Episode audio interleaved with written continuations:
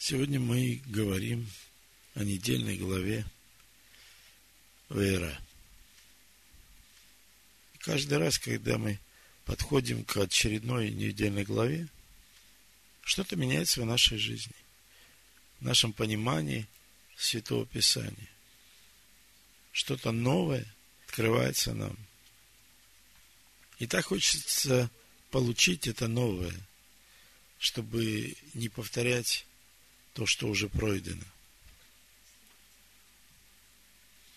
И для начала я вам прочитаю из Исаи несколько стихов. Исаия 19, 23. Написано так. В тот день из Египта в Ассирию будет большая дорога. И будет приходить Ассур в Египет – а египтяне в Ассирию. И египтяне вместе с сириянами будут служить Господу. В тот день Израиль будет третьим с Египтом и Ассирией. Благословение будет посреди земли, которое благословит Господь Саваоф, говоря, «Благословен народ мой, египтяне, и дело рук моих ассирияне, и наследие мое Израиль. Я когда прочитал это, у меня сразу очень много вопросов возникло. Народ мой египтяне, наследие мое Израиль. В первом стихе первой главы книги Бершит написано – Вначале Господь сотворил небо и землю. Бершит бара Элохим эт Ашамаем вет Аарец. Но среди мудрецов есть такое мнение, я, в общем-то, с ним согласен, что эти слова, которые я сейчас произнес на иврите, а поскольку Моисей писал, э, там нет ни разделений между буквами, нет ни знаков препинания, то эти слова можно прочитать Бара, Шеид Бара, сотворил, чтобы перетворить. И как-то вот в этом плане то, что я читал про Египет и про Израиль, как-то начинается высвечиваться. Египет – величайшая мировая держава того времени. И все, что есть на земле, это все творение Божье. Но мы знаем, что первенство всегда приходит от Отца. Не тот, кто первый родился, а тот, кто получил это благословение от Отца. Если мы посмотрим на Исаака и Ишмаэля, э, Исава и Якова, и много других примеров. Например, написано Сим, Хам и Афет. Мы с вами как-то говорили на эту тему, да? Что на самом деле Хам был рожден раньше, но первенство осталось Шему. Так вот, сотворил, чтобы перетворить. А Сирия тоже мировая держава. Царь Навуходоносор. Я хочу обозначить название. 1 Петра 4.11. Написано так. Говорит ли кто? Говори, как слова Божьи. Значит, в нашей недельной главе, в шестой главе, в 12 стихе Моисей говорит, «И сказал Моисей пред Господом, говоря, вот сыны Израилевы не слушают меня. Как же послушает меня фараон, а я не словесен?» То есть у меня с, с этим делом не очень хорошо. Тут же в 29 стихе эта мысль повторяется.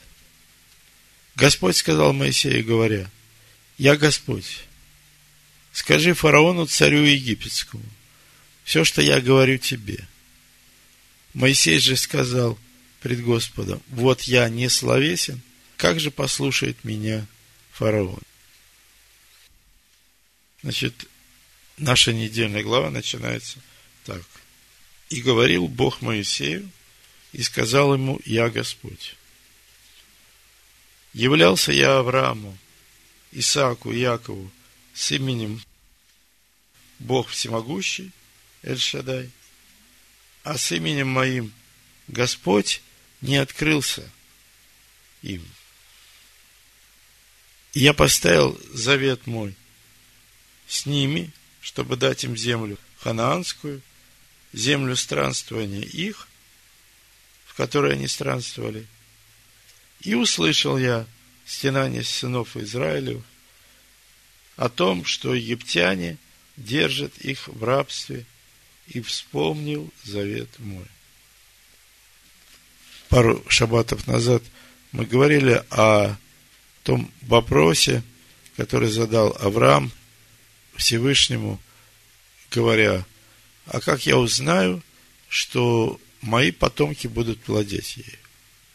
И он сказал, вот э, твои потомки будут 400 лет угнетаемы в земле не своей, и в четвертом поколении выйдут с великим богатством, ибо мера беззакония Амареев еще не наполнилась. В книге Второзакония, в 4 главе, написано в 39 стихе, «Итак, знай ныне и положи на сердце твое, что Господь есть Бог на небе вверху и на земле внизу, и нет еще кроме Него». И мы знаем, что когда действует имя, четырехбуквенное имя Всевышнего, то он является одновременно судом и с милостью. Какова цель египетских казней? Не в том, чтобы наказать Египет, хотя там целый список. Это убитые младенцы, это угнетение народа и так далее. А в том цель казни, чтобы показать, кто есть Господь. Что все происходит в этом мире – по воле Всевышнего. Написано, и многократно написано. Но фараон сказал, я не знаю, кто такой Господь. 5.1 исход.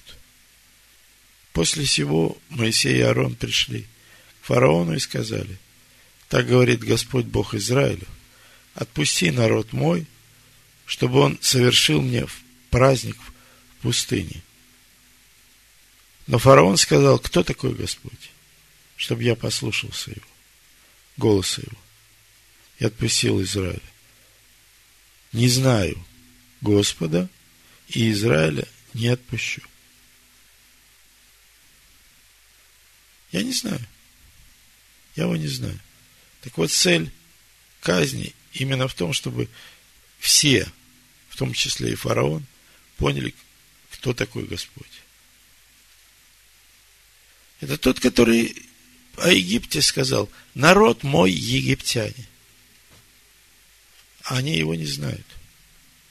Он сотворил этот мир. Сколько на земле живет людей, которые его вообще никогда не знают. И не знают. И не хотят знать. Исход 7 глава, 17 стих. Так говорит Господь из всего узнаешь, что я Господь, это моя природа. Вот этим жезлом, который в руке твоей, моей, я ударю по воде, которая в реке, и она превратится в кровь. Все зависит от того, кто слушает. Одному можно объяснить словами. Кто-то не понимает слов. Кому-то нужны эти казни. Ведь когда Бог сказал Моисею, жезл, который в руке твоей, брось на землю, и он превратится в змея. И все так произошло. Жезл превратился в змея, но и волхвы, они тоже это сделали. Они тоже это могли. Для Египта нужны были 10 казней, а для Израиля было 10 речений на горе Сион. И каждая казнь, она объясняет что-то свое, какую-то ипостась Всевышнего. И Бог сказал фараону, 4.22, исход. Так говорит Господь, Израиль есть сын мой, первенец мой. Я говорю тебе, отпусти сына моего, чтобы он совершил мне служение. А если не отпустишь его, то вот я убью сына твоего, первенца твоего. Первенцем был Египет. И вдруг Бог говорит, первенец – это Израиль. Он сын мой. Представьте, что ощущает фараон, когда великая держава того времени вдруг не сводится на уровень отжившей, сыгравшую свою роль в историческом процессе, которым руководит Всевышний. Мы видим, что первые две казни волхвы, или их называют еще хартумами, могли повторить. А третью казнь они не смогли это сделать. И они сказали э, фараону, это перс Божий. Так вот, есть разница. Когда человек делает, и когда делает Всевышний. В Евангелии от Анна, 8 главе написано.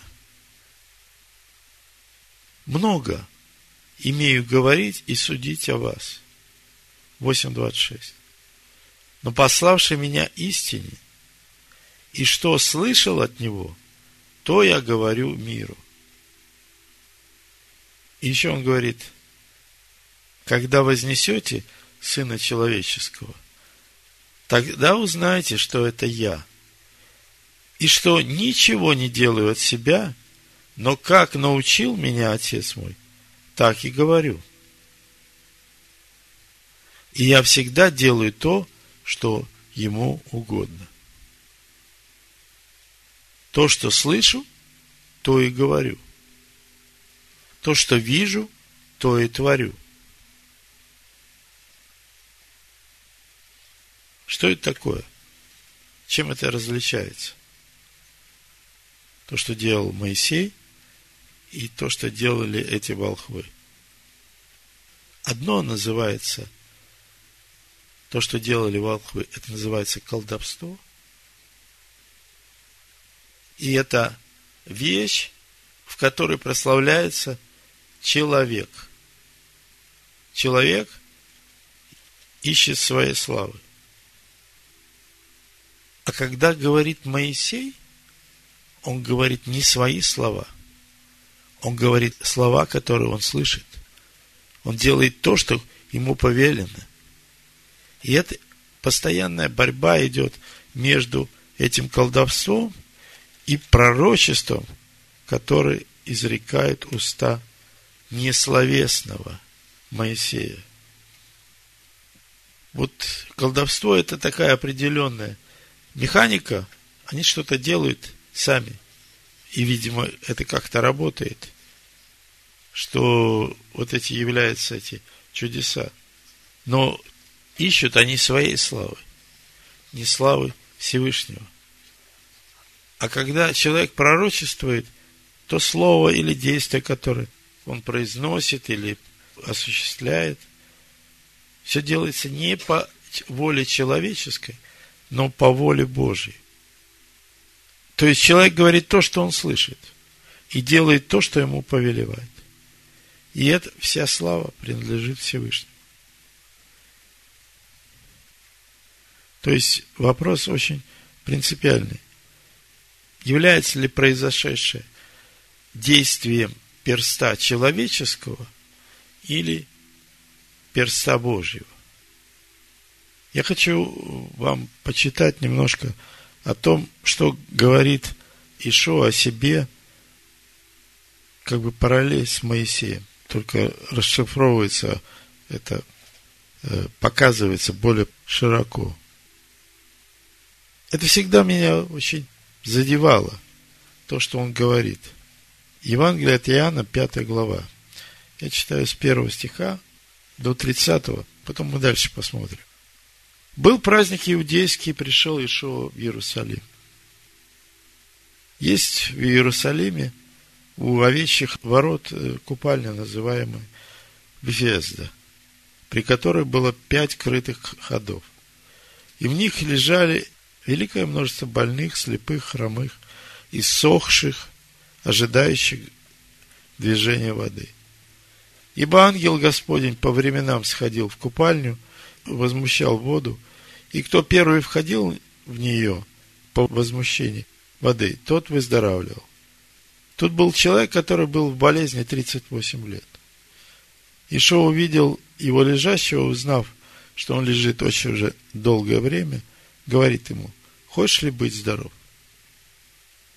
Больной отвечал ему так, Господи, да, но не имея человека, который отпустил бы меня в купальню, когда возмутится вода. Когда же я прихожу, другой уже сходит прежде меня. Тогда Ишуа говорит ему, встань, возьми постель твою и ходи. И он тотчас выздоровел и взял постель свою и пошел. Было это в день субботний. Посему иудеи говорили исцеленному, сегодня суббота, не должно тебе брать постели. Он отвечал им, кто меня исцелил, тот мне сказал, возьми постель твою и ходи. Его спросили, кто тот человек, который сказал тебе, возьми постель твою и ходи. Исцеленный же не знал, кто он ибо Ишо скрылся в народе, бывшем в том месте. Потом Ишо встретил его в храме и сказал ему, вот ты выздоровел, не греши больше, чтобы не случилось с тобой чего хуже. Человек сей пошел и объявил иудеям, что исцеливший его есть Ишуа. И стали иудеи гнать Ишуа и искали убить его за то, что он делал такие дела в субботу. Он же сказал им, Отец мой до ныне делает, и я делаю. И что говорит им? Отец мой до ныне делает, и я делаю. А иудеи еще больше искали его убить, потому что он не только нарушал субботу, но отцом своим называл Богом написано в 22 стихе. Отец не судит никого, но весь суд отдал сыну, дабы все чтили сына, как чтут отца. Кто не чтит сына, тот не чтит отца, пославшего его. Истинно, истинно говорю вам, слушающий Слово Мое и верующий в пославшего меня имеет жизнь вечную, и на суд не приходят. В 19 стихе Ишуа сказал, истинно говорю вам, сын ничего не может творить сам от себя, если не увидит Отца Творящего. Ибо что творит Он, то и Сын творит также. Ибо Отец любит сына и показывает ему все, что творит сам. И покажет ему дела больше сих, так что вы удивитесь. Ибо как Отец воскрешает мертвых и оживляет, так и Сын оживляет, кого хочет. Но перешел от смерти в жизнь. 30 стих. Он говорит, «Я ничего не могу творить сам от себя, что слышу, так и сижу. И суд мой праведен, потому что я не ищу моей воли, но воли пославшего меня Отца. В четвертой главе Евангелия от Иоанна написано, он сказал своим ученикам, у меня есть пища, которую вы не знаете. И он говорит, моя пища есть творить волю пославшего меня и совершить дело его. Ничего на себя не беру. Я только слуга, я только исполнитель. И когда, допустим, Арон или Моисей э, совершали какое-то действие, то они совершали это, потому что они слышали, Бог им говорил, что делать. Простри жезл на воды. Брось пыль из печи вверх. Все это имело какой-то смысл. Это были какие-то аргументы для фараона, чтобы ему познать, кто такой Господь. Один еврейский мудрец, он был хороший знаток еврита, и у него была такая трактовка э, вот этой первой фразы Писаний. Бершит барает шамаем вет арец. Он говорит, шамаем означает шам, там, маем, вода. Там вода. Арец от корня рац. Если вы смотрели э, фильм «Ушпизим», я думаю, что в нашей общине, все смотрели. Можно увидеть это, это слово «рац» – это бежать. Так вот, человек, он на земле бежит в то место, где вода, вода живая, для осуществления замысла Всевышнего. Не по своей воле, то есть мы все бежим, чтобы исполнить волю Всевышнего. И помните, у Павла, он говорит, «Э, будьте как бегущие на ресталище, чтобы получить награду. Так вот, э, вся книга именно об этом.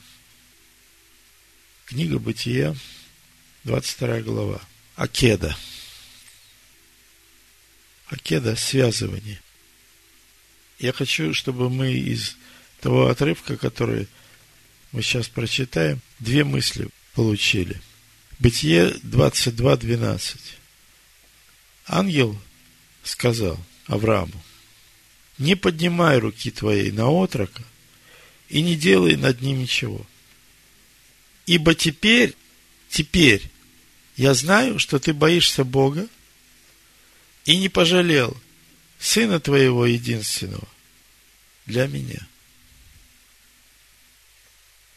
То есть из этого предложения я знаю, что ты боишься Бога.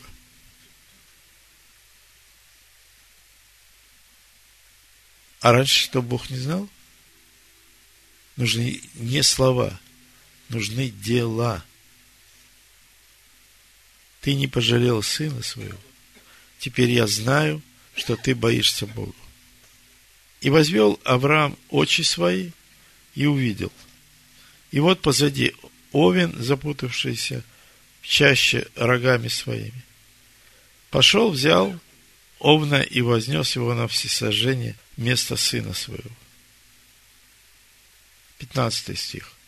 И вторично возвал к Аврааму ангел Господень с неба и сказал, мною клянусь, говорит Господь, что так как ты сделал это дело и не пожалел сына своего, единственного твоего, то я благословляю, благословлю тебя и умножаю, умножу семя твое, как звезды небесные, и как песок на берегу моря, и овладеет семя твое городами врагов твоих, и благословятся в семени твоем все народы земли за то, что ты послушался гласа моего. Что вначале было? И сказал Бог Аврааму, возьми сына своего, единственного своего, Ицака, и принеси его жертву всесожжения на горе море. Значит, он слышал, что Бог говорит ему, и послушался. Слышал и послушался. И из этого Бог говорит, поэтому я знаю, что ты боишься, из этого я узнал, что ты боишься Бога и не пожалел сына своего. Значит, Авраам слышал и послушался. Это то, что мы называем боялся Бога. И это превыше всех заповедей и всех знаний. Евангелие от Иоанна, 10 глава. Ишо говорит так. Истина, истина говорю вам. Кто не дверью входит во двор овчий, но перелазит инде, тот вор и разбойник. А входящий дверью есть пастырь овцам. Ему предверник отворяет, и овцы слушаются голоса его – и он зовет своих овец по имени и выводит. И когда он выведет своих овец, идет перед ними, а овцы за ним идут, потому что знают голос его. А за чужим не идут, но бегут от него, потому что не знают чужого голоса. Евангелие от Иоанна, пятая глава, с 30 стиха. Я ничего не могу творить сам от себя, как слышу, так и сужу. И суд мой праведен, ибо я не ищу воли моей, но воли пославшего меня Отца. Я имею свидетельство больше Иоанна, ибо дела, которые Отец дал мне совершить, самые дела сии, мною творимые, свидетельствует о мне, что Отец послал меня. И пославший меня Отец сам засвидетельствовал о мне. А вы ни глаза его никогда не слышали, и лица его не видели, и не имеете слова, пребывающего в вас, потому что не верите тому, кого он послал. Исследуйте Писание, ибо вы думаете иметь через них жизнь вечную, а они свидетельствуют о мне. Вот вы не хотите прийти ко мне, чтобы иметь жизнь. Не принимаю славы от человека. Но знаю вас, вы не имеете в себе любви к Богу. Я пришел во имя Отца моего, и не принимаете меня. А если иной придет во имя свое, его примите. Как вы можете веровать, если друг от друга принимаете славу? А славы, которые от единого Бога не ищете. Не думайте, что я буду обвинять вас перед Отцом. Есть на вас обвинитель Моисей, на которого вы уповаете. Ибо если бы вы верили Моисею, то поверили бы и мне, потому что он писал о мне. Если его писанием не верите, как поверите моим словам? У Исаии в 8 главе написано «Обращайтесь к закону и к откровению, и если они не говорят, как это слово, то нет в них света». у Сираха я прочитал вот такой стих, 34 глава, 14 стих. Боящийся Господа ничего не устрашится и не убоится, ибо Он – надежда Его. Я уже тут рассказывал одну зарисовку, которую я слушал одного известного равина. Он рассказывал о маленькой девочке, которая летела самолетом к своей маме. Он сидел рядом с ней, и всю дорогу она цветными карандашами раскрашивала какие-то рисунки. И была очень веселая, задорно смеялась. И вдруг э, посреди полета самолет начал трястись. Была команда пристегнуть ремни. Люди сразу начали волноваться, переживать. Сразу общая какая-то картина, она преобразилась из беспечно сидящих в своих креслах людей, вдруг превратились люди в очень озабоченных, волнующихся. А эта девочка, она как рисовала свои картинки, так она и рисовала. И казалось бы, это ничего ее не касается. Но он смотрел на нее, она вроде здравомыслящий человек, и он спросил ее, когда все закончилось, а закончилось буквально минут через двадцать. А почему ты все время так э, спокойно и весела?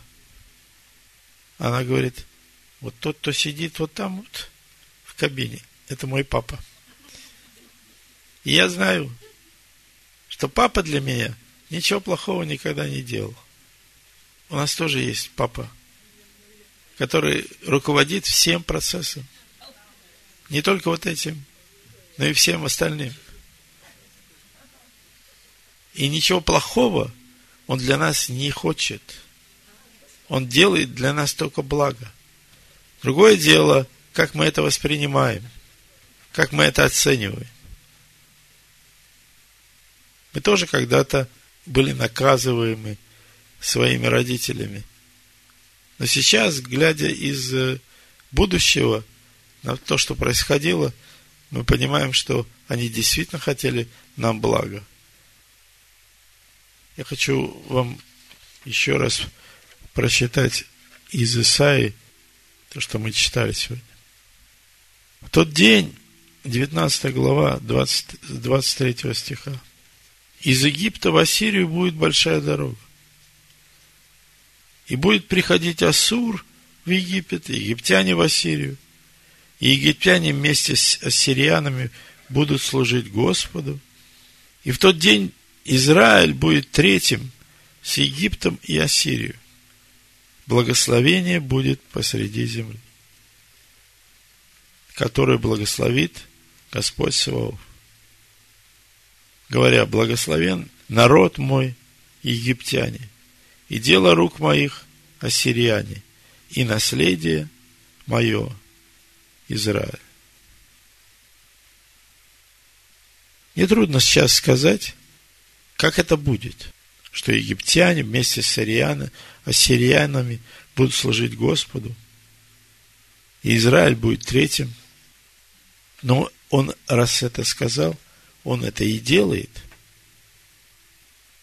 наша вера, наше доверие, наше упование на Него, оно приносит нам мир в наши сердца.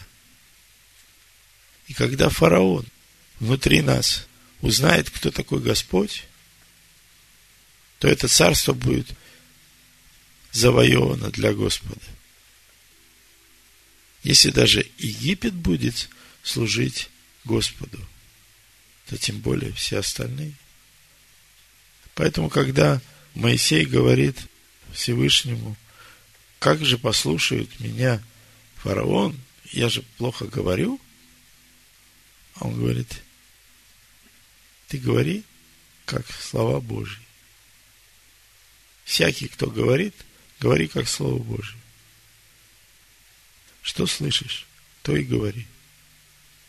Мы здесь были свидетелями того, как интересно, как красиво и здорово звучит речь, которая не своя, которая не выжата из, э, из ума, да,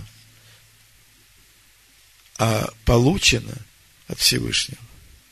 Как это все жизненно, как это красиво и полно жизни. Десять казней, десять египетских казней. И если фараону надо было это понимание, кто такой Господь, доносить вот таким способом, то через всего лишь 50 дней после выхода Израилю было речено 10 речений, 10 слов, 10 фраз, 10 заповедей, которые тоже говорили, кто такой Господь, потому что Он избрал Израиль, чтобы он был его первенцем. Ну вот. Говорит ли кто? Говори как Слово Божье. Не говори свои слова. Чтобы вся слава была приписываема тому, кто сотворил это небо и землю и все, что их наполняет. Аминь. Аминь. Аминь. Аминь. Аминь.